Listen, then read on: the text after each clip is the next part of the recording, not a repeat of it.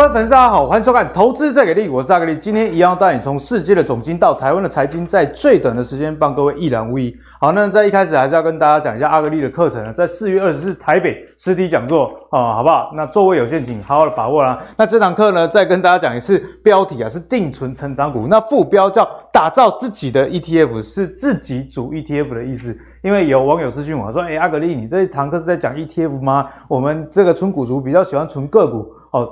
跟大家报告，这堂课就是以个股为主的啊，打造一自己的 ETF，指的是说，哎，其实我们在存股的过程，我们也可以像 ETF 一样，有自己的一个成分股。那成分股我们会汰弱留强，那该怎么汰弱留强，以及这个组合该怎么样去配置，就是这堂课跟大家讲的一个重点。那也会跟大家讲啊，很多存股其实高值利率。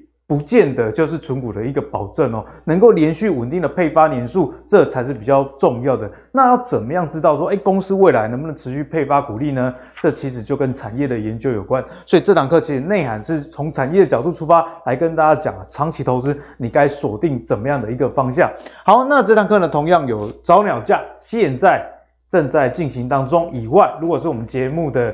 这个观众，你如果有输入这个优惠会码 GP 五百，就能比那种陌生人单纯去网页上报名的更小狗八抠哦。不过要提醒大家，到四月十五号截止啊。然后这个课呢是有线上跟实体的部分，所以你如果实体不方便前来，可能是外县市的朋友，以及哦可能因为疫情你会有一点担忧，那线上的课程的内容其实跟这个实体呢是一模模一样样，是实体。上完之后，然后我们会录影成线上，再加上字幕，所以你呃在线上看也不会不清楚，因为是有字幕部分。然后这堂课呢是三加一小时，一小时就是诶大家的 Q&A 我会会整，不管你是线上问的还是实体问的，那再重新做一集完整的内容，一小时跟大家做解惑，所以真的是物超所值，再请大家好好的把握啦。好，那回到今天要跟大家聊的主题。呃，不外乎是之前跟大家讲的战争、通膨、升息等等哦，这些大家都听腻了。我们现在来看最新的，就是说前几天呢、啊，我们也有跟大家讲到说，美国经济的衰退可能会在接下来五到十个月之间发生。诶，这个时间点啊，其实说慢慢也不慢。五如果是快则五个月的话。今年就会看到了，那有一些迹象似乎已经反映这样的一个情形。我们来看了，首先是手机的部分。那手机我们当然就是要看 Apple，毕竟 Apple 是手机业的领头羊啊。那最近不是出一个新的 iPhone SE 吗？时间哦，跟大家报告，推出不到三周，已经传出砍单了哈。多家供应商啊已经被通知了，这个订单少两百到三百万只。除此之外，你如果有在用那个真蓝牙无线耳机哦，AirPods 就是全球的一个霸主啦。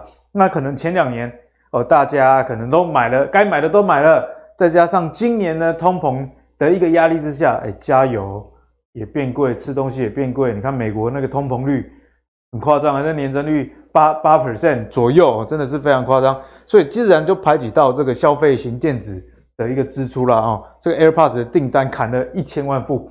砍的更多，而且啊，我们帮大家汇整一下，这似乎是全面性的问题哦。哦，这是 Apple 手机，那你可能说，那大家可能会去买其他牌的手机啊，哦，对不对？等一下也会跟大家报告。那我们再来看啊，连电动也一样哦，在二月的时候啊，Switch 在日本的销量哦暴减四成哦，然后 PS 五同样是卖的不是很好，就是衰退了。我们看到这个 PS 五较前一个月的销售量也减少了百分之四十二。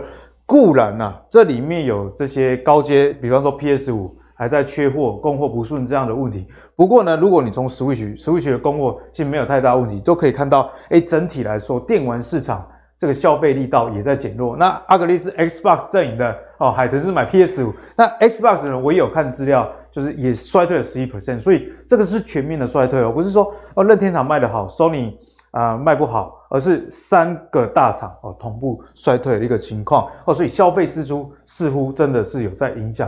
那我们讲完手机电动之后，我们再来看 PC 啊，哦 PC 也是哦，在这过去几年啊，过去三年之间，台湾的 PC 真的是卖得非常好，因为全球因为疫情的一个需求，远距啊，那你在家要远距，你如果设备不够，原本想说文书机就 OK 好，可是现在变成要在家里这个视讯。哦，串流直播等等哦，对设备的要求就更高。自然，我在过去几年，台湾的这个 PC 市场就是正成长啊。哦，那你看到、哦、台湾个人电脑出货量去年是两百七十六万，年增十二 percent，强者恒强。不过我们知道疫情已经开始趋缓了，那你你电脑也不会每年都换嘛，所以我们看到今年啊，预估是年减五点七 percent 的一个数字哦，所以手机、电动以及啊这个 PC 都受到影响。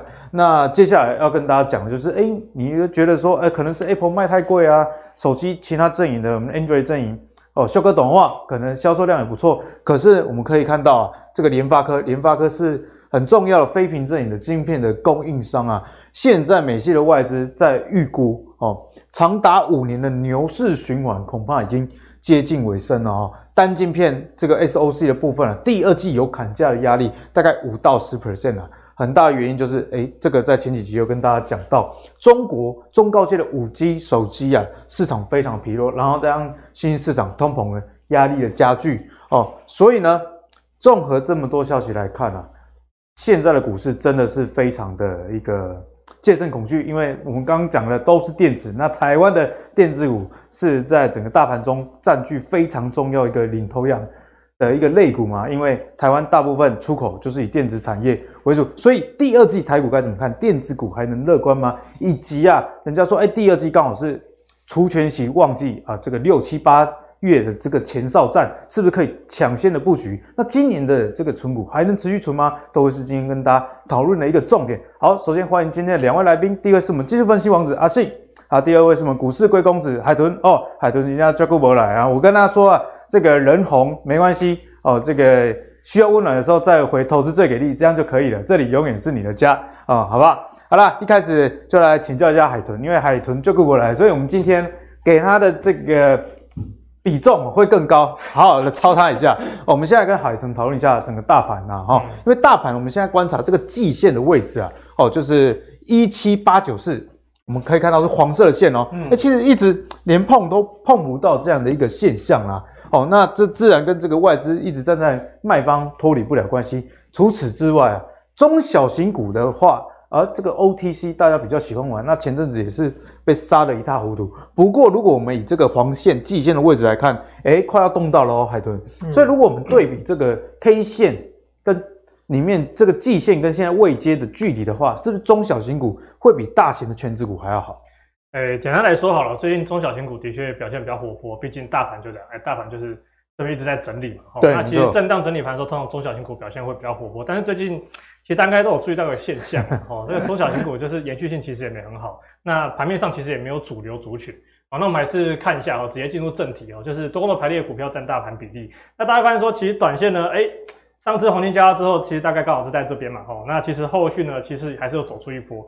那这一波拉升，其实就代表，哎，其实中小型股，因为最近其实台积电没有垃圾盘，吼，阿信 来跟你讲一下，真的不要垃圾盘，垃圾盘打给了我们后，哦，结果最近哎，中小型股是算是表现不错，所以有把短线的多头加速拉起来。不过目前也是来到了五十一点三五 percent，哦，这是大家今天中午的数据了哈。那当然哦，也是要留意一下哦。之前都有跟大家讲过，过了六十 percent 之后呢，基本上就是属于一个短线过热的一个阶段。没错。所以呢，如果说接下来假设清明节回来之后，哎，短线的加速要是往上拉，可能大家就要稍微一下。反而，哎，最近这段反弹的甜蜜期可能就接近尾声了。嗯、那另外就是比较值得是长线的部分哦。那虽然说哎黄金交叉了，那之前海豚有教过大家嘛，哦说短线黄金交叉之后换黄那个长线黄金交叉代表什么？哎，其实整体有要翻多的机会。看起来就真的很乐观。对哦，那基本上呢，前面这一波哦，大家应该有印象，海豚也是说了一样的话。结果呢，长线黄金交叉之后，而且魔鬼刚被打下赛啊。哦，那我是觉得说，这个还是要跟去去跟这个总金还有整体的结构去做一个连接了。就是固然是好消息，但不是百分之一百啊。对，也不是百分之一百，因为毕竟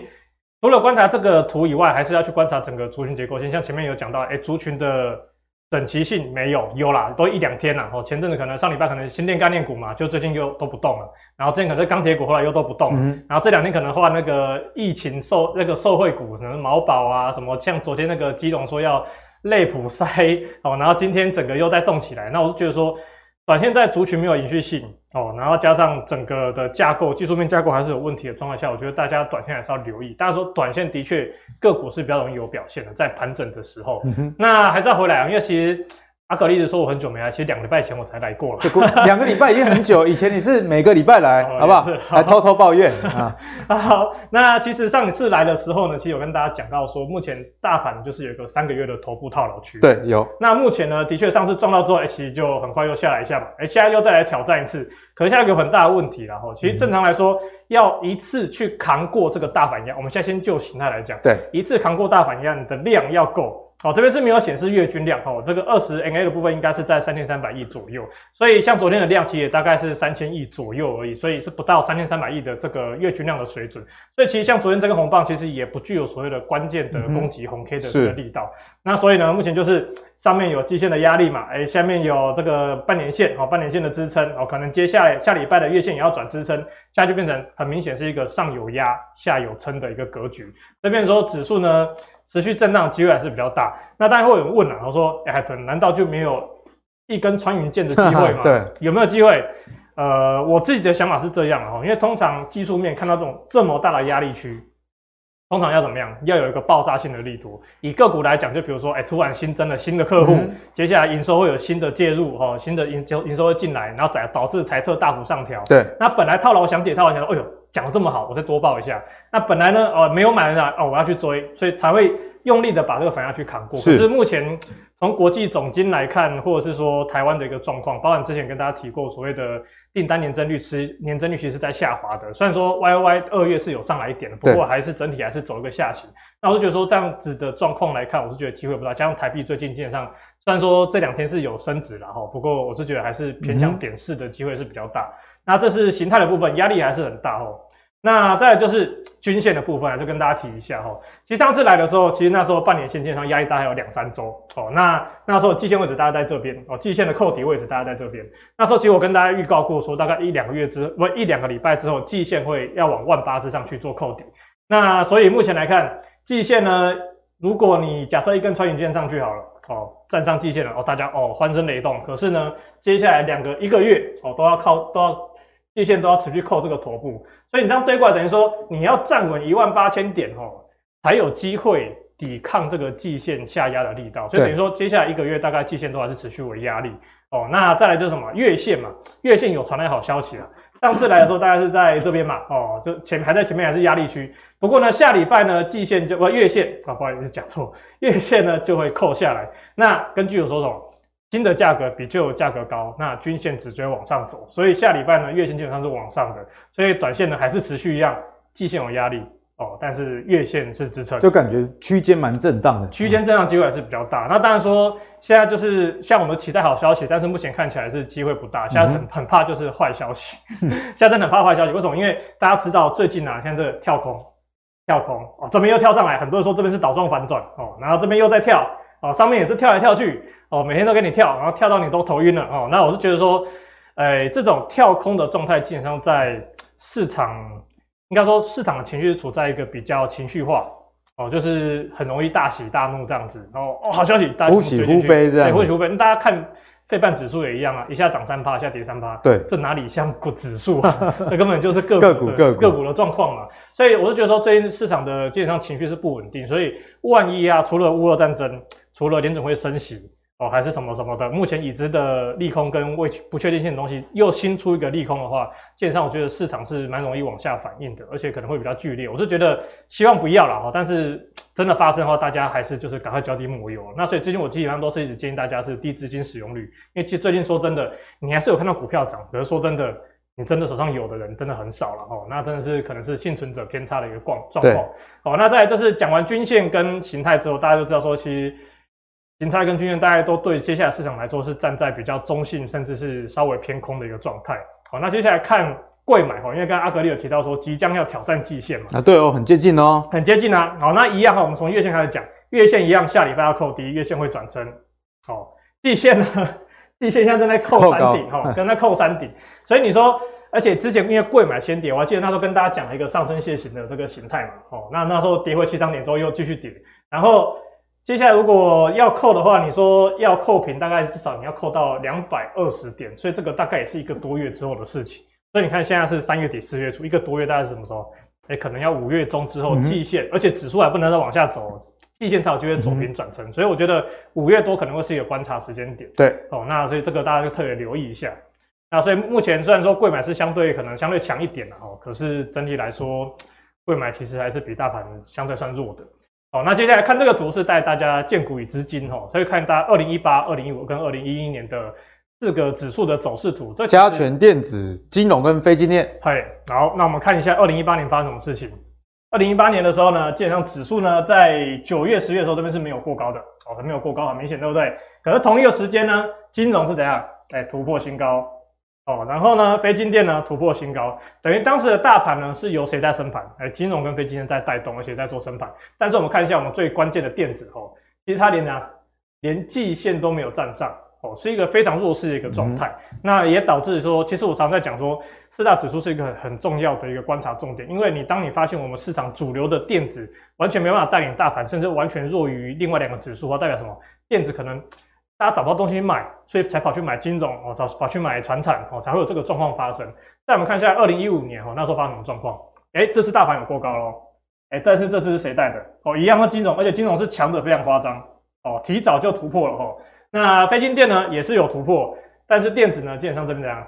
哎，是有攻击啦。那时候我还记得很清很清楚，那时候还在当版主。那时候 T T T 的股版的版主。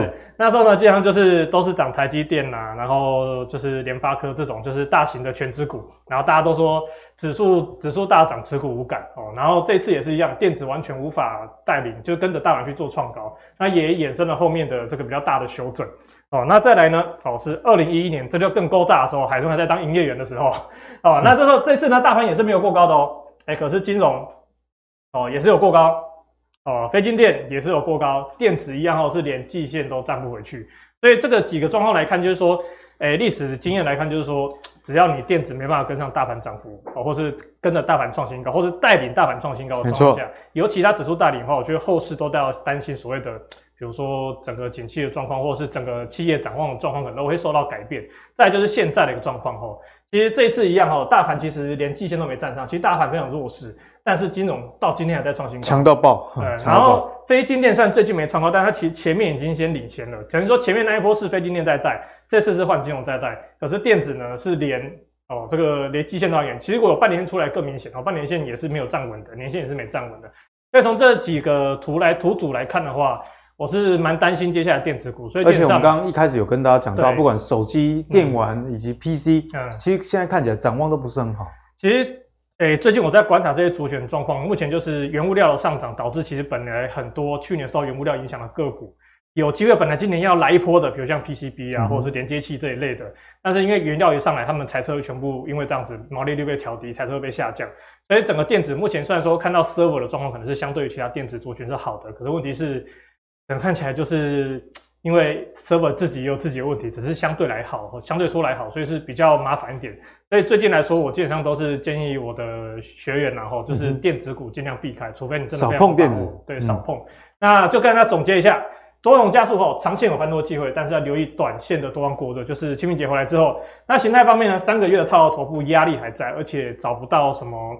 一次硬扛过去，这个除非那个战争和谈，然后疫病毒突然消失，啊、呃，全部全部的消息加起来，然后通膨，一个重点是通膨突然，通膨又消失，对，通膨突然消失。那均线部分呢？三个月的套，哎、欸，这个可能抠错了，没关系。均线部分就基本上就是上有压哦，下有撑的状态，区间。各指数的比较就是电子是持续弱势的，其实我还是要留意后续的风险。那结论就是震荡整理格局。那市场呢跳空多，我刚刚讲到还是不稳定，那还是要留意一下哦，试试有没有有没有额外的这个利空发生，引发对大盘的下跌。因为现在看起来市场就是不太正常，在过去啊，你跳空不管是上涨还是下跌，嗯、哦，我跳空往下跌，那代表说我、哦、真的要跌了。对，一个趋势要。那跳空往上涨，我是来攻击的哦。嗯、现在没有，我忽忽跳下，又、嗯、又跳又跳上，哦，所以代表说这个市场的情绪以及不确定性。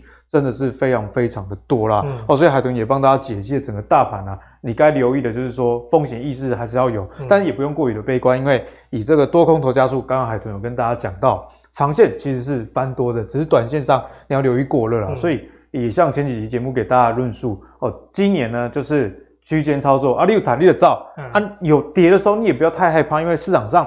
虽然说升息以及未来要缩表，嗯、可是钱啊还是比过去的时代还是多出很多，我、嗯、就不要轻易的放空，也不要轻易的吃多头哦，好不好？好，那接下来要跟海豚聊到就是所谓的电子股的成交比重这件事啊，我们看到现在这个电子族群啊，哦，这个比重大概是五十六 percent。那过去如果电子股在夯的时候，带动辄六七成，嗯，甚至更高都有啊，嗯、哦，所以那时候的盘是会比较有一个主流。那我们现在看到啊，除了电子以外，哎，化学生技最近也很强，以及啊啊这个航运依旧还是在前三名这样的一个主轴。除了电子以外，化学跟这个航运都超过十 percent 以上。显然啊，在这个短线上，大家还是喜欢就海豚说的非金电，嗯，啊这个族群啊。好，那如果从这两个族群来看，特别是航运的话。海豚，你怎么看待接下来航运股的走势？毕竟啊，这个除权息的消息，大概配股配息也都知道啦。嗯、那这个产业展望上，大家也没有那么有信心，跟过去一样。嗯、所以，如果从这个类股的成交比重，你的观察？好，那其实电子哦，其实是这几天才回到五十 percent 以上。其实上礼拜基本都在五十 percent 以下。那那时候基本上都是化化工跟生技，还有就是飞机啦，哦，飞机那时候在带动。但是最近其实飞机也有影响，因为像。油一上涨啊，占成本三成啊，所以飞机感感觉接下来的猜测应该是会被到出现一些调降的状态。那加上复苏可能有战争关系，有可能要延后，所以这里都还是会有影响今天的行情。真的蛮多灾多难的哈。那生技股的部分呢，最近基本上主要是因为这个防疫股。防疫股在带动，可是防疫股的题材基本上大家都知道了哦，有题材没营收，这个机会是比较大。哎、欸，其实我觉得生技股，如果你手上没有的想去追，要三思而后行。我觉得生技股不是不能追哦，不是不是不能看，而是你要看哪一类。那防疫类大家都知道，像什么口罩、额温枪这些，其实基本上大家都不缺。哎、欸，如果套牢一次，等下次再回来，不知道多久。不知道多久，你就看主力有没有想要帮你解套。对，就搞不好主力自己想解套。不是啊，这这生生技其实最近其实有一些。有一些个股是有冒出头来的，比如说像一七九五的美食，那美食稍微跟大家介绍一下，因为它接下来有个喜来药哦，在第三季就即将要开始要上市，要开始新增它的营收，纳入营收。那接下来几年这样成长性都还蛮不错的。那另外，其实它之前下跌嘛，哦，是因为它美国有一个。戒戒戒毒瘾的药片哦，那因为有同业的竞争，所以导致去年财测被下调。对，但是今年呢，哎，这个新的血癌药这个上市之后，对它的成长展望是非常正向的。我觉得大家可以多留意它后续的整体状态。好，那今天我们其实主轴是要谈这个航运业。哦，那航运业大家知道了哈，之前说连七跌哦，准备要看涨；连八跌准备要看涨。那现在连十跌了哦，现在已经连十跌了哈。那当然说这个所谓的亚洲的航商哦，他们是有把。这个下跌原因归咎于两点哦，那第一点呢是中国疫中国疫情这个清零政策又再次出来了嘛，那导致工厂无法正常出货。对，最近上海又这个封厂。对，然后呢，刚好呢，本来第一季就是淡季，那本来预计农历年晚呢，基本上运价就要恢复正常，那因为疫情的关系嘛，导致说拉长整个农历年的淡季的时间哦，所以就是怪到这个中国身上去。但是大家印象中应该就是之前就是这种状况，感觉是。运价是继续涨，因为因为港口没办法工作嘛，对那又更缺工，没人在运，那它现在变成说归咎成无法正常出口。那第二点是乌俄战争影响哦，那跟大家讲一下哦，乌俄战争因为俄罗斯其实主要货柜船停靠的还是很多，那乌克兰呢其实主要是散装船，那乌克兰战争的这个相关影响呢，就是船无法去靠到这个俄国俄罗斯的港口，那导致呢船呢是因为欧洲线嘛，哦这个船都回到欧洲去抢其他长线的客户，导致呢。整个供给是增加的，所以导致相关的那个欧洲的运价呢出现下跌。那他们主要是归咎于这两点。那我是觉得呢，让我们看下去哦，因为现在目前市场其实上是预期呢，四月随着这整个的货运旺季又来的时候，运价是有机会回升的。那再来就是五月的时候，因为五月的时候呢，基本上长约的议价时间大家都频繁的发生在五月。那以过往间就是说。长约的溢价之后呢，就是通常都会向短约价去做靠拢。对，哦，所以他们预期五月的长约价呢是有机会往上再往上去做调整，其实有利行商的这些营收的一个状态。哦，那再来，哦，再来，第再来就是美国呢，这个这点我应该是没有列出来。对，好，再来是美国这个部分呢，建商他们在六月的时候都会有一个美国西岸都会有一个。港口员工的这个溢价哦，就是那个薪资的重谈。嗯、那从常常啊，以前这个景气不好的时候，每年六月都要罢一次工 哦，每年六月都要罢一次工，因为他们说我们要加薪，要什么要什么哦，然后就罢工让航宣航运整个停下来嘛。那过去一两年赚了这么多哦，他们应该会有机会狮子大开口了哈，然后再跟这个航商喊更高的薪水。对哦，这可能要再进一步推升通膨啊，这个是不要了。那不过呢。现在就是说市场就是看，来四月有恢复航运旺旺季的这个涨价的机会，五月有长约溢价的机会，那六月六月有因为这个罢工可能性哈，所以导致整个航运航运又更塞。听起来好像好完美的一个剧本，好完美的剧本，四五月都有利多 哦。可是还是要带大家看一下，因为我之前还是很常跟大家讲所谓营收高低基期的问题。嗯，那其实呢，我不不应该说今年的三雄啊，我说真的，他们要继续成长机会还是蛮大的。好，先听清楚，继续成长机会还是蛮大的，但是成长动能呢，跟去年相比，真的是十万八千里。就幅度部分，幅度部分，因为你说今年从五十块哦，从十块赚到一百块好了，哦，是赚十倍。对然后明年从一百块赚到一百五十块，其实只只增长五十 percent。那这个呢，基本上这个差距是很大，对于股价推升动能也会受到影响。所以你会看到说，最近阳明啊、长隆啊、万海可能营收还是表现得很强劲哦，营收年增率还是有六七十趴以上。可是会发现哦，从累计营那个营收年增率来看，三个月、六个月、四个月，基本上他们已经哦死亡交叉，俨如进入这个空头走势哦，所以我就觉得说，短线来讲，他们的营收的趋势跟它营收的强度基本上已经下滑了。那在推升股价的力道上，基本上会转弱。或许四月、五月、六月的各自的利多有机会再去推中推升短线的题材带动上涨，可是长线来说，他们在创高的动能应该是比较、嗯、比较难的。对，好，那再一次给大家看一下长荣的状况也是一样哈。就是整个的营收年增率的趋势呢，基本上已经转弱了。那你也看一下嘛，什么时候开始转强？哎，如果大家可以找到类似个股的出现这个状况的话，你搞不好后面有就非常漂亮了，啊，就有有机会来一波哈。那再来是望海也是一样的状况，这个快速带过，就蛮有族群性的啦。对，然后再就看一下这个股净比的部分，因为其实去年开始有人在用这个本益比去评价这个。这个三雄啊，哈，那我是个人是觉得先看看啦，哈，因为毕竟他们可能重回成长的趋态势，有人会用本益比去评价，我觉得也不能说不合理了，哈，因为给大家一个梦嘛，那大家才有追加的空间。可是我们回头看，哈，这类景气循环股还是要用股净比来看。那其实呢，过往的股净比其实大概都在，哦，大家可以看到，大概在。在这个很小的区间，哦，大概就是一倍的正负零点二、零点三这样子，所以在一点零点七到一点三。去年的高峰超过六哦，去年高峰超过六，但是因为他们的股价先行，导致股净比先上去。嗯、那其实目前看到，哎、欸，股价其实没什么动，股净比接着往下，主要是因为获利跟上来了。所以如果说，除非啦，哦，就是长虹、阳明、万海，他们获利可以一直维持这么强劲。那他们股净比呢，就会股价不动，但是股净比慢慢回归均值。但是如果接下来呃突然不塞港了，那大家就要留意一下哦，这个后续的风险。那再来看一下本一比的河流图哦，本一比河流图也很很明显哦，历史都是在哦这个。这个蓝色的区域哦，这个好像都都是蓝色，这 大概是在这个一点八八五倍之下，但零点六六九倍之间。可是目前基本上还是在一个三点零二倍的这个区间里面，所以接下来也还是有可能会往均值去均值去靠近。所以我觉得这部分呢，大家一定要留意这个航运。那再来就是什么？哦，这个是阿格力的专长了哈，就是这个股息股利的部分。哦，那大家有人说哇，阳明今年配二十块，我们是不是应该要存一下？那我跟大家讲一下，存股有几个重点哦。第一个，我自己认为的存股的两个重点，一个是稳定配发。哦，那长荣、阳明、万海其实历史上都有这个零的出现，代表什么？他们并不是稳定配发的。第二个是配发率的部分哦。那我是认为说，一个稳定的定存股，至少你也大概有七八成的配发率吧。这应该这样讲对吧？对，哦、没错。嗯、那基本上呢，哎，他们配发率，哎，其实历史最高也才五六十，基本上算是中低水准，甚至是不高的水准。所以我就觉得说，如果你要定存长隆那边望海，甚至你想去做它的除权息行情，我是觉得真的是不太建议了。就价差为主，可能是比较适合的方向。嗯、对，我平常都会说保守看待，但是我这次说是说真的不建议，真的不建议，所以是大家真的要留意一下。嗯。那再来是线图的部分哦，阳明还算好的，阳明的季线还没破哦。不过其实整个 那个长荣啊跟万海是已经破了哦。做头的迹象蛮明显的。对，那其实目前来讲，其实因为阳明目前是最强的了哈。那所以我把它拿出来讲，目前它的季线是在这里，然后接下来的确是要往下扣哦。那但是重点是什么？它就接下来季线不能破，要不然它就是追着季线去往下跑，这是一个压力。那第二个呢是月线已经要往上要走上来了，所以接下来如果它无法快速站回月线的话。基本上呢，短线基本上也会承受一个比较重的压力。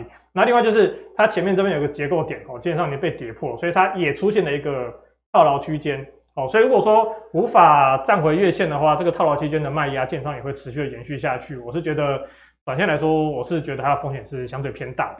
嗯，好，那谢谢海豚呢，帮我们解析，像长荣也是一样的情况啦，就是这个走势都有做头这样的一个味道，也提醒大家那个如果要存股的话，选别的标的可能是比较好，因为毕竟景气循环股不能单看这几年哦。你说股利多少就去存，这样是相对危险的一件事情啦、啊。好，那我们谢谢海豚呢，在一开始就帮我们带来很精彩的解析。除了大盘以外，大盘很热门的航运也帮我们的一并的一个扫描。好，那接下来我们要跟阿信聊了哈，就是来聊这个电子股的一个部分啊。虽然刚刚讲到这个五五 G 啊，然后相关手机 PC。金价其实都密密麻麻，看起来今年电子股如果硬要讲，还是只有电动车。好，那我们来看一下电动车。马斯克最近啊，他们的特斯拉宣布哦，周一哦宣布有意再度分拆股票。分拆股票就是说你，你一本来是一张股票啊，可能一千块啊，我们把它拆成单位数更多，那股价就不会那么高。那通常在美股这样做呢，会对股利股票啦股价有激励的一个效果，因为大家比较容易入手嘛，哦，自然就。这个量就能滚出来了，所以呢，根据这个消息啊，就来请教一下阿信了。如果是电动车这个方向，台股相关的概念股，我们有没有哪一些可以去锁定？其实马斯克真的很会玩啊，他真的很会玩，看脸就知道，他真他真的非常的会玩，就是一个 Tesla，他可以一直猜一直猜，然后股价一直涨一直涨一直涨，那反正人家就是厉害嘛，他真的很会玩股价。但是说实在话，你要看特斯拉的股票，你跟台湾的这边其实真的是。没有什么太大的关系，因为台湾的特斯拉概念股其实营收占比都算低，真的都不高。那其实以最近的台股来说了，就像呃像新塘，新塘最近涨得算很凶了，对，没错，它最近涨的是真的很凶了。那可是我先讲结论好了，就结论我们看到说是目前车电股的确算强，嗯、像新塘做 MCU 的，或像是第三代半导体的汉雷，或像是二极体的台半，那这些东西等下会讲到。可是你有发现哦，其实。好像都是一个动完之后换下一个，没有说一起的那种百花齐放的感觉，没有族群性。对，所以说车电其实它看起来好像很强，但它也是一个比较偏向一个零星的火花。那我们来看到新塘，新塘我们这张图是它的月线图，你可以看到之前呢、啊，它在这个月的时候，它爆了一个大量，一根长红 K 棒之后，股价开始一个很长时间的整理。那所以说今天是三月三十一号嘛，也是最后一天的。它也是一个爆了一个很大根的长红棒，变成说你短线上你要再去追，你就会去思考说会不会跟之前一样又出现一个比较长时间的整理，就是一买就是套在山顶上这样子。那再来看到台办，台办也是车用的概念股。好，台半来看一下，它最近股价其实涨幅也是蛮凶狠的。可是你看到它昨天确实出现了一根就是高档爆量收回 K，像这种短线上。涨了一波之后，出现了一个高档爆量收黑 K 的情况。其实我个人是比较不喜欢的，因为像这种股票，就是如果它要转强，它一定是这根高点要能过嘛。但是在还没有过之前呢，它出现这一根 K 棒，都会比较小心，说它会不会就是开始出现整理的状况。那所以你看哦，像刚刚一开始新塘先涨嘛，然后涨完之后换台半，台半开始涨，嗯、然后呢，在中间还有配上谁？还有配上汉磊。可是你看到汉磊，汉磊在这个月其实也涨得蛮凶的。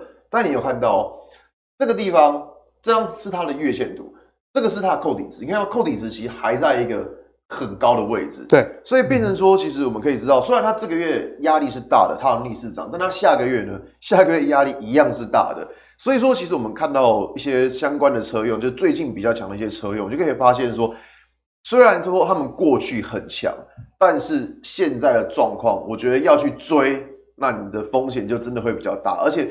车用虽然强归强，它并不是一个百花齐放，它就是一个就是这种零星点火这样子。所以说，对于这种的的状况，我觉得说你要去买的话，我个人会建议说不要去追那种已经涨多了。那比如说好，我们像我们刚刚看到台办嘛，对，那台办二级体，那当然一样来看到，比如说同样是二级体的强茂同族群的来看一下，同族群对，像强茂它这个月就没有什么太大的动静。那我觉得说，反正我们现在就是避开一些就是位阶太高的，因为那种。最近你可以大家可以看到，就是像刚刚海豚讲的大盘。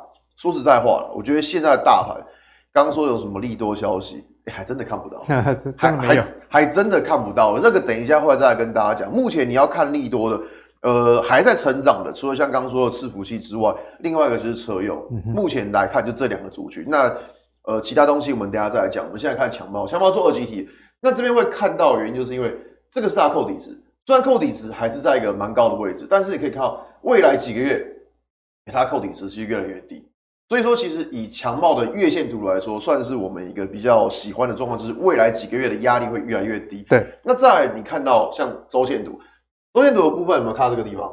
它这边有出现一个类似那种三角收敛的感觉。然后收敛到末端呢，啪的一根就跌破，所以说你可以看到说它收敛到最后，好，它出现了一根大黑 K 棒把它跌破下去，那我们就可以知道说它的压力在这个地方，这一根 K 棒的高点就是它的一个压力点。好，那我们已经知道说它压力在哪里之后，那我们再回来日线图看一下，日线图的情况其实很有趣，我觉得强茂的日线图是很有趣的。你看哦，这个地方是当时候印象中好像是二月。二月初的时候吧，那个时候其实大盘跌得很惨，然后在这个阶段，可能三月四号那时候大盘一样照样继续跌，从三月四号那时候什么乌俄战争啊，什么都来，什么什么你看得到、你想得到的利空都来了，但你会发现说，大盘其实是创之前的新低，嗯、而强茂却没有创新低，而且是沿着这条均线在往上走、欸。对对对，它的感觉就有点类似那种。就是很怕你视力不好，看不懂他他守在均线上的感觉。主力在跟你讲啦，我就是这里，就是我的防守。对，就是你就你会感觉说，哎、欸，奇怪，这是教科书吗？它很像那种教科书丢出来的线图，就哎、欸，它就是刚好在守住均线。哪有这么刚好的，对不对？哎、欸，对，看一次破上来，破了又上来，这是破了又上来，所以我觉得它的线图真的是蛮有趣的，就很怕大家没看到这样子。那昨天这样一根爆大量，其实我觉得这种爆大量是好事，哎、欸，是好事，是好事，因为你看哦、喔。前面这个地方啊，它是一个套牢量。我在讲昨天强茂的状况很贱，它昨天是盘中打到涨停板，然后就打涨停板打开就一路下来这样子。那可是我觉得它在之前有这么大的套牢量的情况之下，它涨停板打开，那就是要去化解这些量。好像也情有可原，因为这边的人都想说啊，好不容易解套了，快卖。对不对？应该这样说，如果昨天股价是一根涨停板，那前面解套会想卖吗？不会想卖，不会想卖嘛，对不对？但是你涨停板打开，前面解套，会不会想卖？会，那就会了。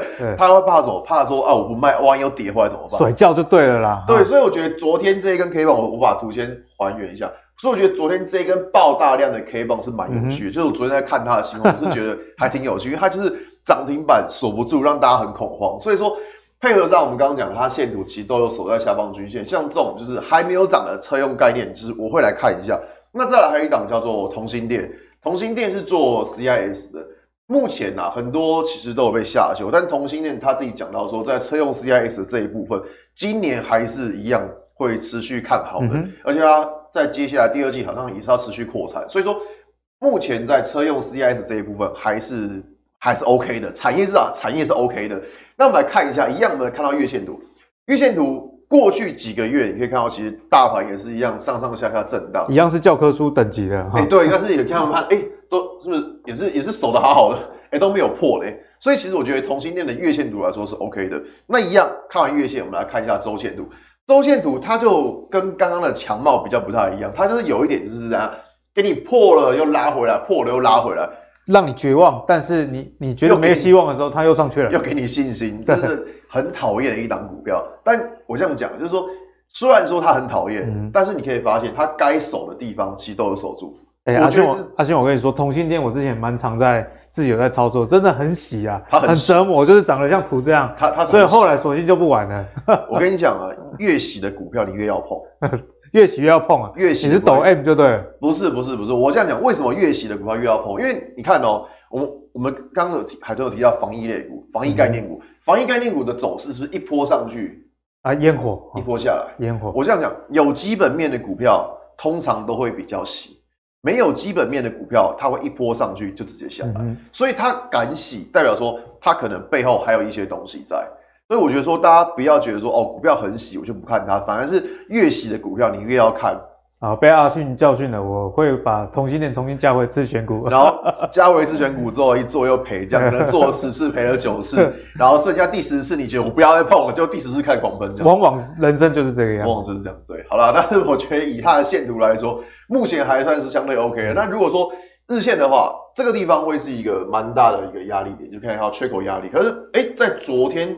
它是有站上的，哎，突破了。对，所以说我觉得以同欣电的情况，就是说去接下来去观察说股价它到底有没有办法去守住这个缺口？如果这个缺口还能够守住的话，我觉得这对他来说就是一个相对较好的情况。嗯，好，所以阿宪呢帮我们解析跟这个汽车相关的电子股，你该怎么看？那很重要就是观察有没有这个呃上涨的惯性，以及均线重要的防守。如果有看到，哎，改天再跌回均线的时候，嗯、或许就是一个不错的一个买点啊。好，那我们讲完了这些电子股之后，我们再来看一个呃最新的统计哦，这个统计也非常有意思。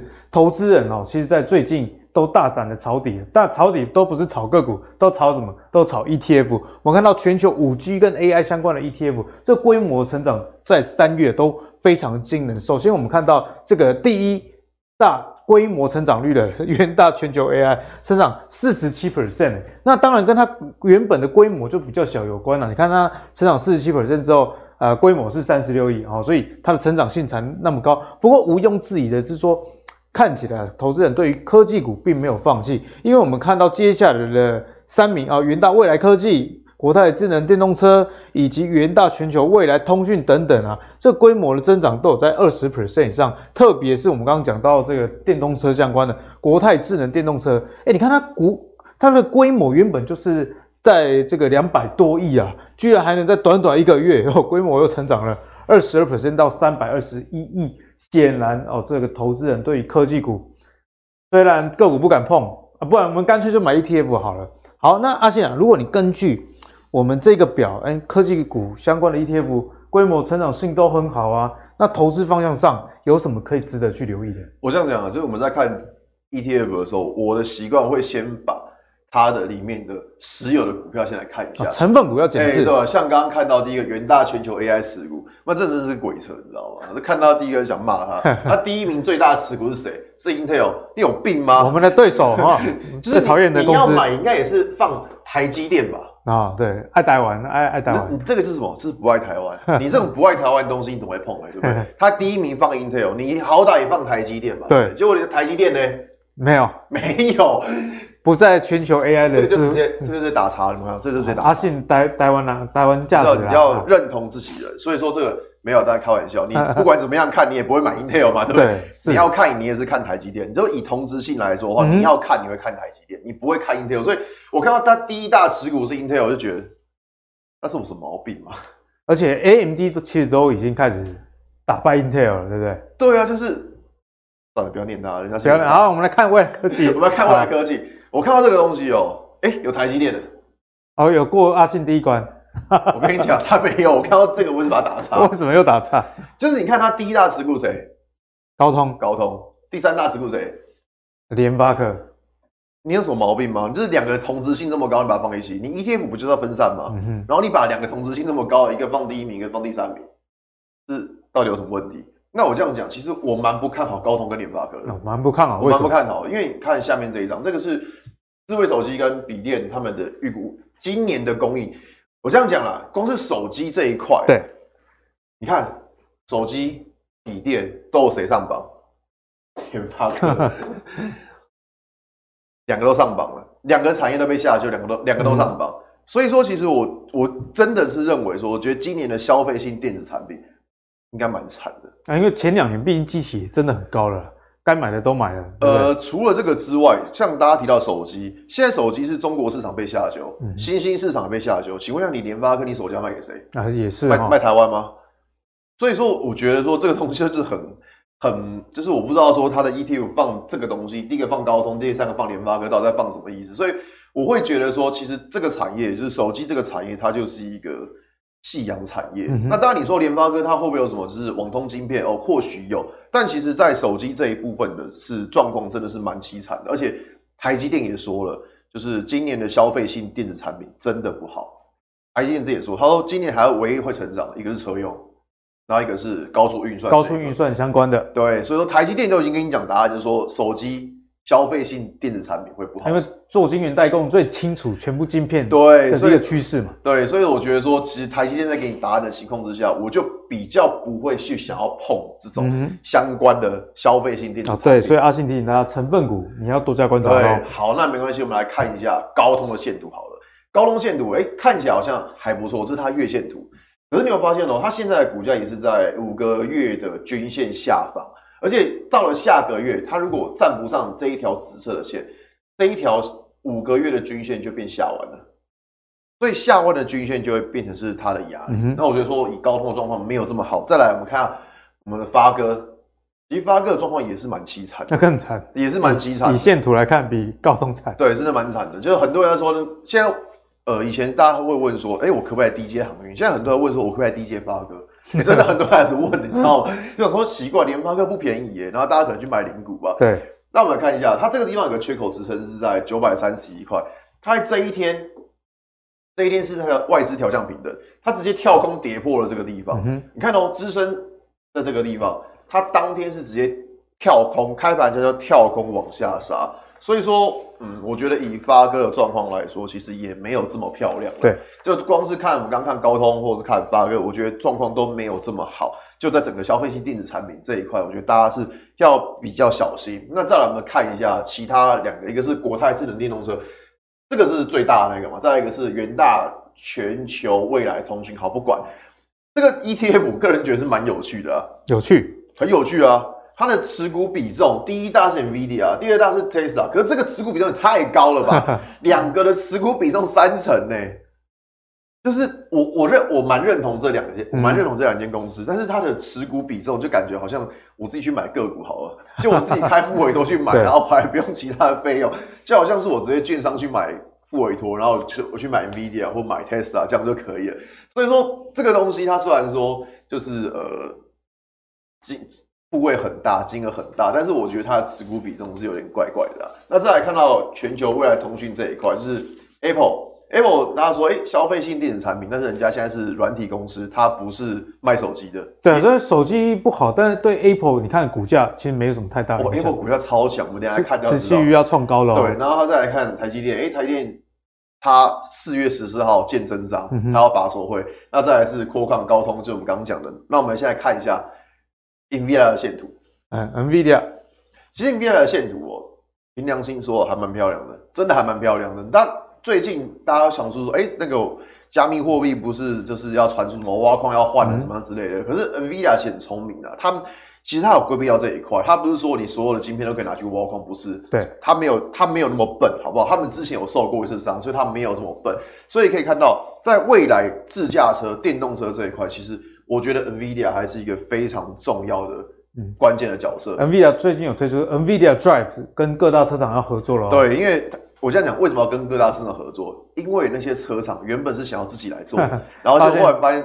领域隔行如隔山呐、啊，对，自己做不出来，所以他们就只好说，好吧，那不然我请 NVIDIA 来做啊，NVIDIA 当然要不要？好啊，对不对？我来做，我是不是又可以多多赚钱？以后就是像这个特斯拉，好像这个 Apple 一样对，NVIDIA 就变成 Android 阵营。对，没错。所以说，像我记得好像他跟宾士有已经有跟宾士合作，二零二四年就要推出了。对，所以说我觉得说，以整个就是未来的趋势，大家除非大家不开车嘛，嗯、那那那就算了。对，那如果说未来大家是想要开车，然后有所谓的自驾车的话，我觉得。NVIDIA 这间公司在未来，我还是会持续来看的。所以我刚刚说，就是在这张图，它持有 NVIDIA，我个人觉得是没有什么太大问题的。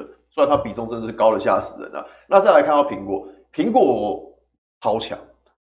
已经要挑战前高了，哦，它快要创新高，它要创新高。虽然昨天跌，但人家是快要创新高。你看到，哦，现在美国股市其实很多股票也是都跌乱七八糟，但是人家苹果是快要创新高哎，有信仰就是不一样。对，我们买的不是苹果，我们买的是信仰，好不好？真的是。可是苹果他们现在也是好多东西哦，反正一堆什么串流软体啊，一堆什么一些东西的。就其他的这个手机厂可能手机卖不好就没饭吃了，对。可是它还有串流的部分，对，云端。订阅这种服务型收入好多，苹果真的好多。那现在以后可能也要弄一台车子出来了，对不对？所以说，其实我觉得苹果很聪明啊，他早就知道说手机这个市场反正就是一个红海，对，他就就是未来就只会衰退。所以说，他其实已经在转型了。应该说，他早就转型了，他早就是一个软体商，他不是单纯在卖手机的。所以说，其实你可以看到。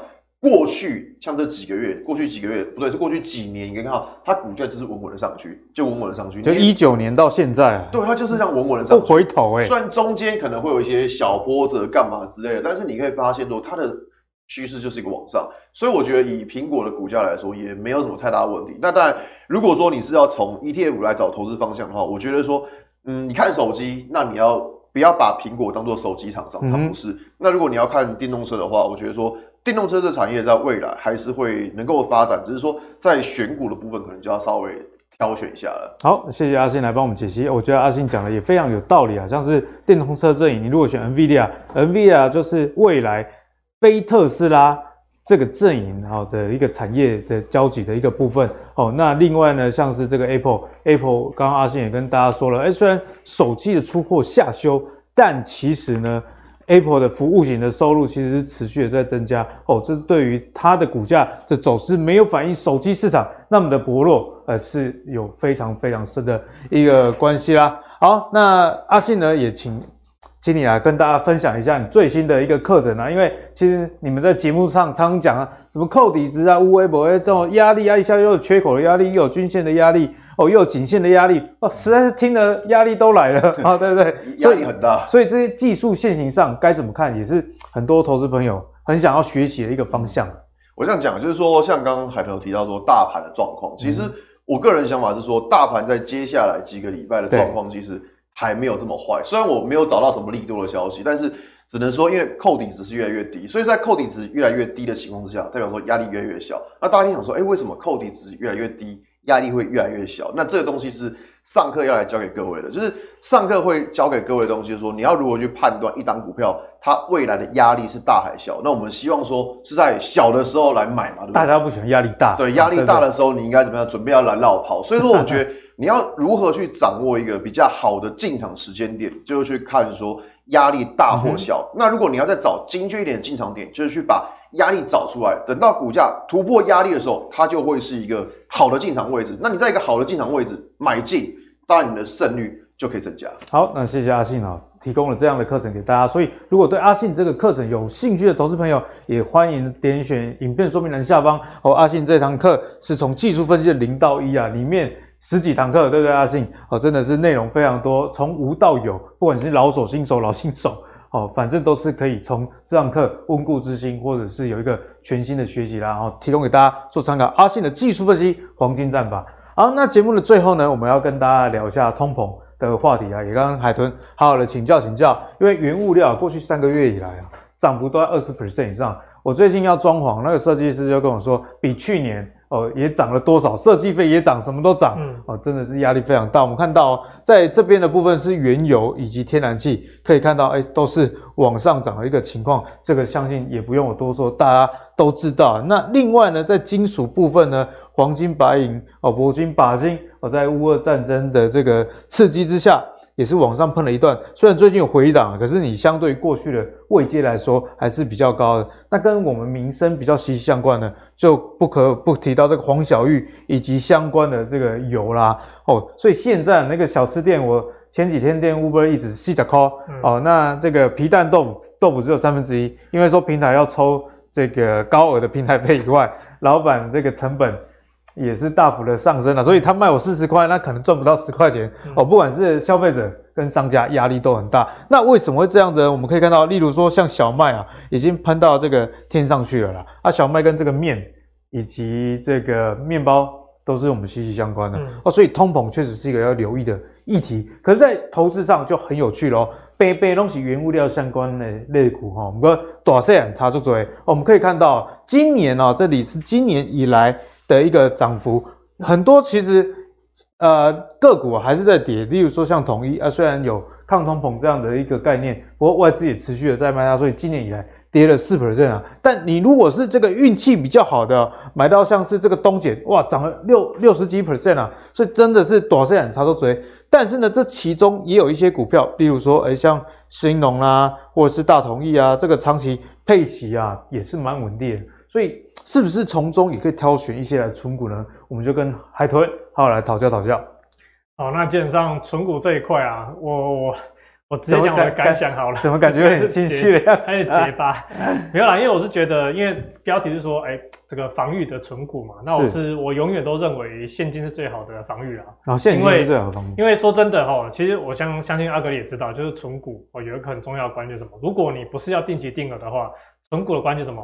要买的比别人低。哎、欸，这个是一个关键的。对，因为你买的低，值利率又高嘛。是。那、啊、你买的高啊，万一值利率后面变高了，就代表你股价下跌，对所以就变成赚股利赔价差。所以基本上我是不太建议说，特别为了要防御去买股票，我是不太建议这样做的。哦，不要为了防御而买股，现金比较好。但海豚不是反对存股，他是说我不是反对存股，你要有纪律的去执行。对，而且你真的好的存股是等出来的，时间点是等出来的。那而且说真的啦，存股这个东西，哦，像之前不是好几集都叫我来讲零零五零到底可不可以买，我每次都说不行不行 不行嘛。为什么？因为你在高点跟人家存零零五零干嘛？啊，现在开始要跌下来，哎，搞不好后面会有机会有好的买点，嗯、再开始慢慢去定期定额，其实会更好。哦，那所以呢，今天基本上先跟大家讲一下小麦跟相关的农粮。刚刚有提到东碱，或是今天重要的主题之一哦。那其实小麦呢，大家想说乌俄战争的关系，所以上涨，大家都这样讲对不对？其实没有，其实去年，其实去年就已经开始在涨了哈。因为其实这是二零二一年的时候，大概就是第三季、第四季的时候，小麦的库存呢，基本上就持续往下走。其实那时候小麦其实就已经开始涨了。那这一段当然是乌俄战争影响的关系，推波助澜，推波助澜，因为他们相关的肥料出不来，所以导致他们对接下来的农耕啊。后续的收成基本上都有很大的疑虑，但是你看这张图就知道，这个是小麦的柱体是小麦的存货需求比哦，存货就是它现在还剩下的量，然后除以它的需求。对，所以呢，如果存货越少哦，那这个分母就就是分子越小的话，哎那个数值就会绿柱就会那个蓝柱就会越短。所以蓝柱越短，代表市场上需求或者是存货没有压力那么大。嗯，就诶应该说是需求强。需需需求强或者是供给少，是，所以导致说像前面这边有一次，这一次应该是阿拉伯之春哦，然后哎、欸、是这一次吗？啊没关系，应该是这一次阿拉伯之春，然后这样几次的这个库存比需求比下来后，都有造成短线的小麦价格的上涨。所以这次先跟大家讲一下，其实不是乌俄战争让小麦上涨，而是本来就是上涨。那原因我们看一下哈，因为去年啊，其实在二零二零年第四季哈，这小麦出口国美国、加拿大、俄罗斯其实遭到干燥气候的影响，气候，所以春的他们的播种就受到影响嘛，所以春季的小麦产量其实就不如预期。那第二是二零二一年，中国其实就已经限制这个化学肥料出口，所以农用的肥料价格其实就已经上升。所以你看台肥也飙了一波，哈，也涨了一波。那合成氨肥呢，所需要天然气价格，这个不用讲，去年大家都知道，其实就已经飙涨了。加上最近乌俄战争，哦，那个 要用卢布买嘛，所以这个价格又飙，哦，也是波动非常大，所以导致呢部分欧洲厂呢其实减少生产。哦，就是几个利空，去去年就有了，所以看到其实去年小麦料其实就已经在上涨，那成成本垫高的状态下，就导致农民呢，哦，就转做其他低肥料作物，就成本降低，哦，反而就使得小麦供给改种槟榔了，不种小麦，种槟榔，那到时候都一堆土石流。那再来这这去年的事情哦，所以跟大家讲一下，其实农粮问题不是今年才发生，那二零二二年呢，就是当然就是二月份的时候，白俄罗斯。总统大选哦，有个争议。那其实那时候立陶，应该说去年总统大选有这个争议。那今年二月的时候呢，立陶宛呢，因为如果大家看地图啊，就是白俄罗斯在这边嘛，对，然后这边是立陶宛，然后它的铁路都要经由立陶宛出去到这个港口去过路就对了，对，去过路。那立陶宛呢，就直接把这个铁路断掉。所以其实钾肥啊，在这个白俄罗斯的这个 GDP 相关的，其实占比是蛮高的，所以就等于是个经济制裁哦，所以不让它运哦，所以钾肥出口又减少。嗯、再就是。俄罗斯跟白俄罗斯占全球钾肥出口百分之四十，这是很高的数字哦。那因为战争关系都被制裁了嘛，那本来就出不，本来白俄罗斯就受到影响了，那现在俄罗斯哦也受到影响，所以整个的肥料出口这个化肥的部分其实影响就非常大。那俄罗斯同时也是安肥啊、磷肥啊前几大外销国，所以都是因为战争无法出出口哦，所以导致今年的整个。呃，粮农粮原物料其实上涨是非常多的哈，所以先跟大家讲一下这个历史啊。那这张图是告诉大家，就其实这个占比的部分哈，这个灰色的部分应该是白俄罗俄罗斯，然后这个深蓝色是白俄罗斯，所以他们占比也看这整条下来大概占了大概三分之一以上，对，蛮粗的，所以这个占比就非常高。所以这钾肥的产量啊，在这块供给大家减少上减少之下哈，其实。成本也大幅上升，所以会看到说，为什么国内农粮概念股盘好像没什么反应？嗯、哦，什么这个一些这个贵格啊相关的哈、哦，这个反而是食品股没有没有没有预期的涨幅出现哦。那跟大家介绍一下台湾这几档哦，这是应该说相对来说应该会受惠，或是跟肥料有关的，跟肥料有关的哈、哦，就是农作物有关的。第一个是东碱哦，那跟大家讲一下钾肥这个东西啊，哈，它是用这个氯化钾哦跟那个硫酸钾。哦，去调配成，然后产生氨肥。哦，那所以呢，东碱呢，在硫酸钾部分是它主要产品，化肥营收在百分之五十。那我是有去看它的年报啦，是不知道硫酸钾占这五十趴里面的多少，但基本上占比应该也是不低。是，所以另外百分之三十是在散装航运的部分，所以它等于在这块基本上是算是，我是觉得这次受惠最大的。哦，那再来是台肥哦，那台肥基本上不是主要就不是钾肥，它主要是在尿素的部分。那它的这次的题材是说，它转投资的这个猪肥。猪肥，哦、猪肥生得很好，还有生产这个尿素，很肥沃的感觉。对，那市场是说它有望受惠，不过我仔细去看一下，一方面它是转投资，第另外一方面就是说。它这个实际的受惠的占比，基本上似乎在营收占比是不像东碱就较高达接近五十趴这么高，所以这块，所以为什么最近台北虽然说诶有涨一段，可是似乎就没有像东碱这么强劲。嗯、那再就是两个农药股了哈，那这边讲比较好听，就是叫植物保护剂，啊，其实就是农药。农药。那营收比重很高，那外销也占了七十一 percent，所以这一块呢，你会看到说，诶汇光就有最近就有跟东碱似乎有比较相似的强劲走势。那农药呢？不是新农，好一七二 一七二新农哦，它也是这个农药啦。那营收比重也是高达五十八趴。对。但是大家思考哦，就是啊，人家肥料不够，那农药真的会用的更多吗？嗯、哦，这个大家要思考。所以在这一块是不是真的实质的受惠？就种田先后顺序的问题。对，先后顺序的问题就是到底他们会不会真的在营收上会有突突破性的成长？这个我觉得还需要观察。所以像目前看起来是，哎，东碱目前看起来是比较拔得头筹的。嗯、那再来就是这个，大家可能比较不知道，哎，就四一四八的全宇生技，而且生技股跟农肥料有什么关系？哎，查一下，还真的有关系。它是做这个微生物化肥。那大家知道哦，就是钾肥啊，我们买不到了嘛，那说到找其他替代品。对。那它的微生物化肥呢，现在在马来西亚那边农业基本上，哎，就蛮受到使用，蛮蛮受到青睐使用，特别是在钾肥不够的一个状态下。嗯、所以呢，像全宇生技呢，就是算是比较，也算是实质受惠。所以目前看起来，化肥概念股真的会受惠比较多。第一个就是东碱，那第二个就是四一四八的全宇生技。对，哦，那也蛮有趣的啦。那时候在研研究全宇生技的时候，想它卖什么药？哦，原来是卖肥料。卖肥料。好，那接下来我们看一下哦，就是前几天有一个新闻，就是中国大陆哦释出这个钾肥库存。是。哦，那这两天呢，东碱啊、台肥啊，基本上都有出现一些跌势。的影响哦，那其实这个大陆释出的钾肥哦，基本上是刚刚有前面有提到是氯化钾跟硫酸钾两种，对，两种去、嗯、去去那个组合组合而成的嘛。那再来就是说，哎、欸，其实这一波下跌基本上是在跌氯化钾的部分，跌了十 percent，有一夜之间跌十 percent，很凶，所以跌幅是很大的。但是呢，像这个东碱相关的这个硫酸钾呢，基本上哎价格还是维持在高档，所以我是认为啦哦，这一波下跌可能当然说对于这个。市场的情绪来说，可能会有一些影响，有错杀的疑虑。对，有错杀的疑虑了哈。但是长线来讲，我是觉得说，只要农粮危机没解除，就算乌俄战争停了，制裁没没有解除嘛，它也是不能出口。对，所以相关的钾肥的需求应该还是会持续的紧绷。毕竟田一定要一直种的嘛，田还是要种哦。所以我就觉得说，在这一块来说，哎，东碱是不是就有可能是这两天是被错杀的一个状况？我觉得大家可以关注一下哦。那特别刚好涨多出现一个修正也合理了哈。刚好大家就是短线获利了结也是有可能的哦。所以我觉得这大家可以注意一下。哦，那再就是看线图啦，吼，那这是盘中盘中截图还是红的啦，尾盘变黑的，飙到天上去，二月才三十块，现在已经六十几年。那当然说以现在来讲，最近当然是说涨多了吼，那涨多我经常都不建议大家去做过度追价。那当然说最近因为这根的大量哦，基本上也有被跌破状态下，所以短线呢，我觉得进入一个整理期的机会是比较大的。哦、嗯，那大家就可以去观察一下后续这个整理或者说再出发的一个机会。那第二个就是看到刚刚讲到的台北，那虽然虽然说说。它有涨啊，吼，但是说真的，诶、欸，可能就是我想的那个原因，就是它实际受惠的状态下，真的是可能是没有那么大，所以在飙涨之后，基本上就会出现比较快的出现卖压。那最近的其中也其实就真的涨幅跟东碱比起来就差很多。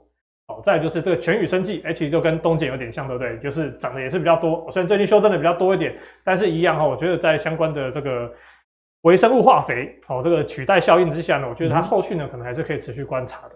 好，谢谢海豚来帮我们解析一下原物料相关的概念股。所以在这个投资上，其实你真的要产业的一个思维。那海豚今天也跟大家讲解的非常清楚了啊。那至于在存股的部分呢，该怎么样去思考啊？阿格力的这个定存成长股，打造自己 ETF 的课程，四月二十四台北已经有线上班，再请各位啊尽快的把握，而且啊记得输入优惠代码，可以除了早鸟价以外再享有折扣哦。好了，相信今天的节目内容大家非常的有收获。电子股的部分，我们跟大家提醒了。诶，手机、PC，呃，这些相关的其实都已经看到一些隐忧，所以在未来投资上，车用以及之前阿信有跟大家讲过的伺服器这两个方向，或许啊是你如果喜欢玩电子股的朋友可以多加琢磨的一个方向。那海豚也提醒大家，在短线上这个股票都确实有过热的一个情况，但是呢，它回档之后还是会有支撑的啊，因为哎，长均线多头排列的这这个加速还是在持续的往上攻的，以及啊，虽然现在没有看到太大的这个利多，但是其实利空也